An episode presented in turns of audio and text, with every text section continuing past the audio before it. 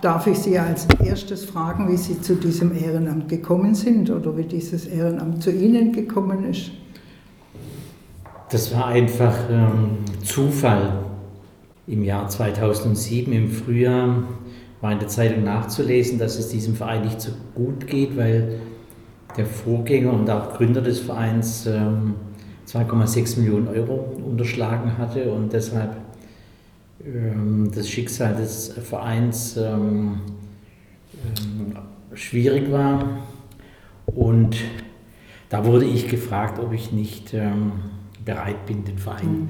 wieder auf gute Beine zu stellen. Und der, der mich gefragt hat, äh, dem konnte ich das nicht abschlagen.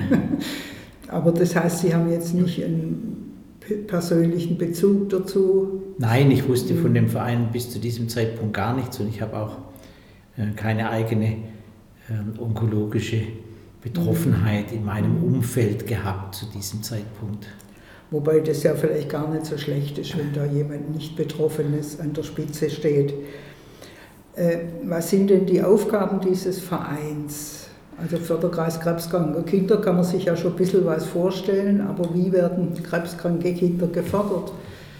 Naja, als der Verein ins Leben gerufen wurde und äh, die ersten ähm, sagen wir 25 Jahre, bis ich dann ans Ruder kam, ging es im Wesentlichen darum, ähm, den Kindern auf der Station mehr Lebensfreude zu verschaffen. Das ging los, dass es Spielzeug gab, dass es Malsachen gab, dass es mal Erzieher gab, die dort zur Verfügung standen, dass man die Räume bunt angemalt hat und so weiter. Mhm.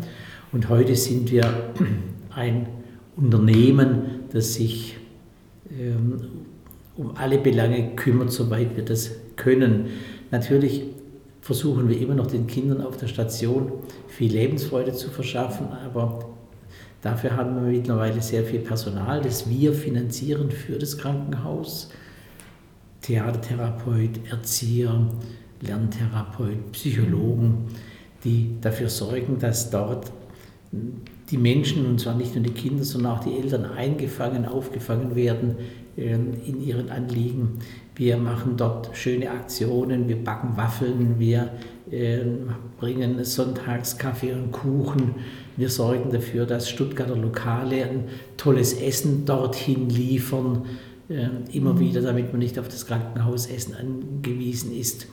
Äh, wir versuchen mit äh, den Kindern, soweit es die ähm, Therapie zulässt, auch Aktionen zu machen, dass man mal rausgeht. Bei vielen ist es natürlich nicht möglich, weil äh, die Infektionsgefahr gegeben ist, aber trotzdem versuchen wir ein bisschen was zu tun. Wir schauen, dass die Handballer vom äh, TVB Stuttgart dort mal auf der Station Handball spielen, dass auch mal Fußballer vom VfB kommen und und und. Also wir versuchen einfach auf der Station ähm, das Leben ähm, so zu gestalten, wie es auch draußen stattfinden würde. Aber das heißt angebunden an die Krebsstation vom Katharinenhospital oder vom genau, Klinikum Stuttgart. Ja, vom Klinikum Stuttgart, Katharinenhospital und da ist natürlich das Olga ähm, Krankenhaus, also Kinderkrankenhaus und dort sind wir dann aktiv. Wir sind auf anderen Stationen nicht aktiv, aber das ist nur ein kleiner Teil dessen, was wir zurzeit machen. Und wir, das sind jetzt diese Angestellten, die Hauptamtlichen, aber auch nur Ehrenamtliche?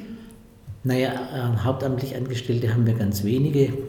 Ähm, da komme ich dann gleich noch drauf mhm. zurück. Es sind sehr, sehr viele Ehrenamtliche. Wir haben ungefähr 60 ehrenamtliche Mitarbeiter, die sich um diese Themen kümmern. Ja, das ist der eine Teil. Der zweite Teil, das ist sozusagen die wirtschaftliche Komponente. Da gibt es zwei unterschiedliche Bereiche. Das eine ist, dass wir bei den Familien, bei denen das auf einmal finanziell eng wird, weil halt einer der beiden ähm, Elternteile den Beruf aufgibt während der Behandlungszeit, dann wird es ganz häufig eng zu Hause mit dem Portemonnaie. Man hat ja kalkuliert, dass da zwei Gehälter kommen. Und ähm, ähm, da springen wir ein wenn es eng wird. Da gibt es ein klares System, wie das ermittelt wird. Und wir haben ständig 15 bis 20 Familien, die wir jeden Monat unterstützen, damit zu Hause nicht noch die wirtschaftliche Katastrophe zu der medizinischen hinzutritt. Das ist der eine Teil des Wirtschaftlichen. Der zweite Teil ist, ähm, was ich schon angesprochen habe, wir sorgen dafür, dass es im Klinikum deutlich mehr Personal gibt, als es sonst geben würde. Mhm. Medizinisch ist dort alles bestens, aber halt die Drumherum-Versorgung funktioniert nicht so gut. Und dann zahlen wir jetzt ganz aktuell 420.000 Euro Personalkosten für dieses Jahr, damit diese Menschen beschäftigt werden können. Die werden nicht beschäftigt werden, wenn wir das nicht aber das heißt, bezahlen. das ist ja ein ziemlich großer finanzieller Einsatz, den Sie da haben. Ja, ja, also wir ähm, sind schon darauf angewiesen, dass wir viele Spenden pro Jahr einwerben. Wir brauchen ungefähr 1, 1,2 Millionen Euro pro Jahr, um all die Aufgaben zu stemmen, die wir uns vorgenommen haben. War das auch die Geschichte mit dem Zahngold? Das ist auch die Geschichte mit ja. dem Zahngold, genau, Herr Dr. Kube, Zahnarzt in Stuttgart ähm, sammelt seit über 25 Jahren äh, gemeinsam mit vielen Zahnarztkollegen und Kollegen hier in Stuttgart das Zahngold ihrer Patienten. Die müssen nicht gefragt werden, ob sie das geben, wenn, wenn da eine Behandlung stattfindet und das Gold raus muss aus dem Mund. Und da kommen pro Jahr 180, 200.000 Euro zusammen. Aber das ist ein Auslaufmodell, weil immer weniger Menschen Gold im Mund haben. Wir arbeiten heute mit Keramik und deshalb äh, können wir auf lange Sicht mit der Zuwendung nicht mehr rechnen, müssen uns also anderweitig ja, um das Geld kümmern. Das kommt nicht von selbst. Gibt es da Sponsoren? Ja, Sponsoren. Es gibt natürlich äh, ganz viele aus Stuttgart und dem Umkreis, die uns unterstützen, sei es mit äh, einer Dauerspende von 5 Euro pro Monat. Solche Menschen haben wir. Und welche, die auch mal 5.000 oder 10.000 Euro spenden. Wir haben Unternehmen, die uns ähm, wirklich toll unterstützen. Dazu zählt zum Beispiel Porsche, wo wir jedes Jahr anlässlich der Weihnachtsfeier der Azubis einen schönen Spendenbetrag bekommen. IKEA äh, unterstützt uns, äh, da gibt es den Weihnachtsbaumverkauf jedes Jahr, das werden wir äh, begünstigt und und und, gibt wirklich viele Unternehmen. Ähm, auch Mercedes hat sein Herz zwischenzeitlich für uns entdeckt, aber auch viele kleine, mittlere Handwerksbetriebe, sonstige Unternehmen, IT-Unternehmen, die dann anstelle von Kundengeschenken zur Weihnachtszeit an uns denken. Und da kommt dann schon ähm, eines und das andere zusammen. Das ist in Ordnung. Wir haben viele Benefizaktionen, jetzt ganz aktuell äh, ein Kinderfußballturnier, das auch schon seit 25 Jahren äh, in Meichingen durchgeführt wird. Da spielen Kinder Fußball zwei Tage und für jedes Tor bekommen wir dann einen Euro. Da gibt es auch entsprechende Sponsoren. Und so gibt es also genug Sachen. Wir sind natürlich ständig auch vor Ort und kümmern uns oder wenn Sie einkaufen gehen bei verschiedenen Supermärkten, gibt es diese Pfandboxen, die uns ähm, auch ein schönes Geld verschaffen. Da haben wir, glaube ich, letztes Jahr rund 40.000 Euro eingesammelt über diese Pfandbox. Da sind wir sehr dankbar, wenn die Menschen ihr Altglas abgeben und äh, dann den Zettel nicht in der Kasse abgeben, sondern in die Box reinwerfen. Sie haben es gerade schon ein bisschen angedeutet. Ich weiß jetzt gar nicht ganz genau, wie lange es diesen Förderkreis schon gibt, aber zig Jahre. Ja, wir sind jetzt im 42. Jahr. Und äh, die Arbeit hat sich sicher auch ziemlich verändert, oder? Auch mit der medizinischen Entwicklung. Naja, ich kann es erst seit 17 Jahren beurteilen, weil so lange bin ich jetzt ähm, mit von der Partie. Ähm, die gute Nachricht, ganz als erstes, ungefähr 70 Prozent der betroffenen Kinder werden geheilt. Das, das ist natürlich, am Anfang auch das, war, am Anfang konnte man da gar nicht drüber nachdenken. Mhm. Ähm, aber das liegt natürlich im Wesentlichen auch daran, dass die häufigste Krebserkrankung bei Kindern Leukämie ist und Leukämie ist zwischenzeitlich gut heilbar. Jetzt ein Hirntumor ist schwieriger, äh, aber es gibt natürlich andere auch Erkrankungen, Weichteilsarkome, da ist ja gerade die Stuttgarter Klinik international spezialisiert und bekannt dafür, hat man gute Erfolge und äh, es gibt viele, wie wir sagen, Survivor. Ähm, mhm. Und wir haben auch bei uns ähm, im Verein viele Ehrenamtliche, die als Kind oder Jugendlicher an Krebs erkrankt waren, heute Familienvater oder Mutter sind und äh, uns unterstützen, weil sie halt noch wissen, wie es damals war. Wenn man sich da engagieren will, wie meldet man sich? Es gibt ja eine Geschäftsstelle, wenn es richtig Ja, natürlich. Also es gibt alle Möglichkeiten der Kommunikation. Man kann uns einen Brief schreiben, man kann persönlich vorbeikommen, man kann eine Mail schreiben, eine WhatsApp schicken. Es gibt alle Varianten. Wir freuen uns auf jeden, der ähm, gerne mithelfen möchte. Und wir haben, wir haben alle, alle Varianten des Helfens. Und ich sage immer, jeder kann irgendetwas, was wir brauchen können. Und wenn jetzt, also ich nehme an, wenn ein Kind ins Krankenhaus kommt mit der Diagnose Krebs, dann wird es gleich mit dem Verein, also dann kriegt es gleich oder die Eltern kriegen gleich Informationen über den Verein. Ja, es ist so, dass es im Krankenhaus den psychosozialen Dienst gibt und äh, sobald dort Familien ankommen, häufig schon im Vorfeld, wenn sie überwiesen werden von Ärzten, von anderen Krankenhäusern, kriegen sie schon die Nachricht, dass es uns gibt und dass sie Kontakt aufnehmen können. Und zwar schon deshalb, weil wir ja unser Elternhaus haben in unmittelbarer Nachbarschaft zum Kinderkrankenhaus und dort die Möglichkeit für die Eltern besteht, dann auch mhm. zu wohnen, solange ihr Kind in Behandlung ist.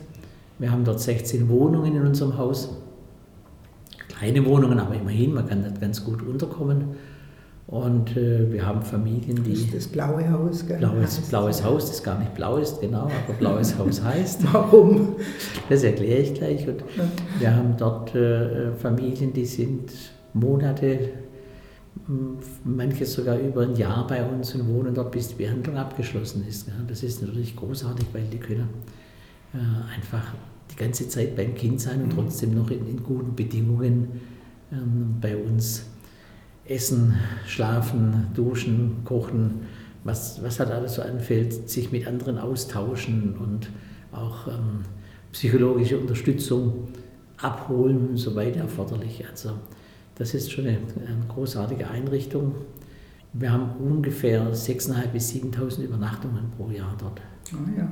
Das ist schon was. Ja. Und um auf das Personal zurückzukommen, ich sagte vorher, wir machen, dann kommt er darauf zurück, das macht eine Teilzeitbeschäftigte Kraft mit 30 Wochenstunden mhm. und eine Person, die Bundesfreiwilligendienst leistet.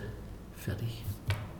So, aber warum heißt es Blaue Haus, Blaues Haus? Das ist ja ähm, schon ähm, interessant. Ja, es ist ein Gründerzeitgebäude, ähm, errichtet 1904 und ist so gar nicht blau. Aber als ähm, ich mich entschieden habe, dieses Haus für den Verein zu erwerben, äh, war mir wichtig, dass die Stuttgarter das mitbekommen. Und normalerweise macht man vorne dran dann so ein großes Bauschild, der Förderkreis mhm. Krebskranke Kinder baut. Ähm, solange ist die Ampelphase dort nicht auf Rot, dass man das alles lesen könnte. Und mhm. deshalb habe ich den in Stuttgart sehr bekannten Lichtkünstler Nikolaus Koliusis gebeten, mir dort eine Installation zu machen, die auffällt, sodass alle neugierig werden, was passiert dort überhaupt. Und diese Installation war blau, man kennt das von ihm in der Unterführung, in der Planie als Beispiel ja. und an vielen anderen Stellen auf der Welt. Und äh, das hat so stark blau geleuchtet äh, während der gesamten Bauphase, dass äh, irgendwann mal der Begriff.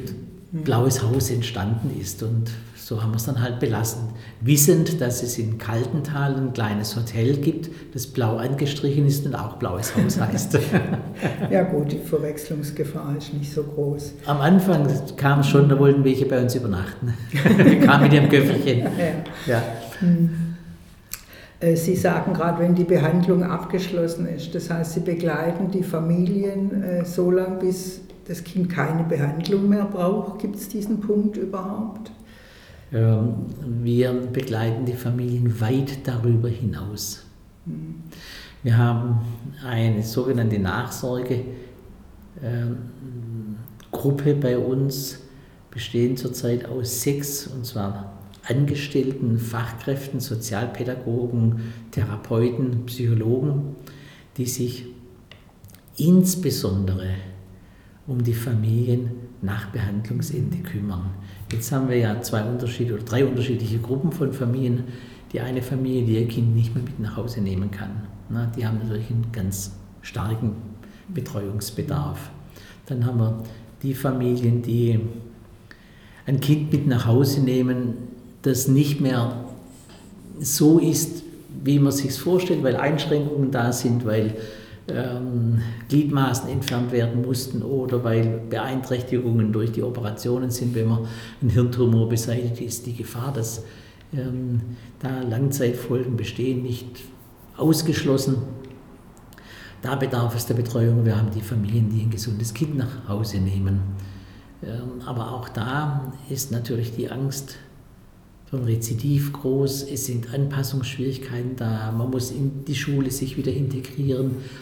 Man muss zu Hause die Familienbande wieder kitten. Ja, wenn die Mutter vielleicht mit dem kleinen Geschwisterkind bei uns ein halbes Jahr gewohnt hat, der Vater hat zu Hause das gemacht und das ältere Kind das ist alles zerrissen, die sind nicht mehr beisammen. Das muss man alles wieder zusammenfügen, das ist schwierig und dafür haben wir diese Mitarbeiterinnen, kann ich jetzt sagen, weil es nur Frauen sind, ja, bei uns beschäftigt und die kümmern sich dann und die kümmern sich lifelong. Also bei uns kann man auch, wenn man mal als Kind oder Jugendlicher Krebs hatte, mit 40 Jahren wieder zu uns kommen und sagen, hey, ähm, ich bin nach Stuttgart gezogen, wo finde ich denn die spezialisierten Ärzte für mich mit meinem Problem, nur als kleines mhm. Beispiel. Mhm. Wir kümmern uns um die ganzen rechtlichen Themen, wie kommt man an Schwerbehindertenausweis, wie kommt man an Pflegegrad. Wir kümmern uns um die Erleichterungen in der Schule, bei der Studium, bei der Ausbildung, weil halt irgendwelche ähm, Lerneinschränkungen da sind und und und. Also das sind große Aufgaben. Ähm, jetzt ist am 4. Februar ist dieser Weltkrebstag. Ja. Spielt der irgendeine Rolle? Der spielt ähm, ja eine ganz große Rolle nicht. Zum Glück macht die Presse immer ein bisschen darauf aufmerksam. Wir versuchen wir auch ja immer. Auch. Wir, wir ja.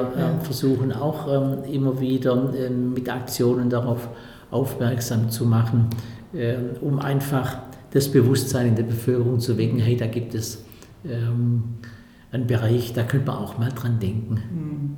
Wie an so viele Bereiche. Wir sind ja nicht die Einzigen, ja, sondern es gibt ja so viele Bereiche, die Unterstützung dringend nötig haben. Was ist das nächste, was ansteht an Aktionen? Das Fußballturnier? Das, das äh, Kinderfußballturnier findet äh, gleich in, am 1. Märzwochenende statt.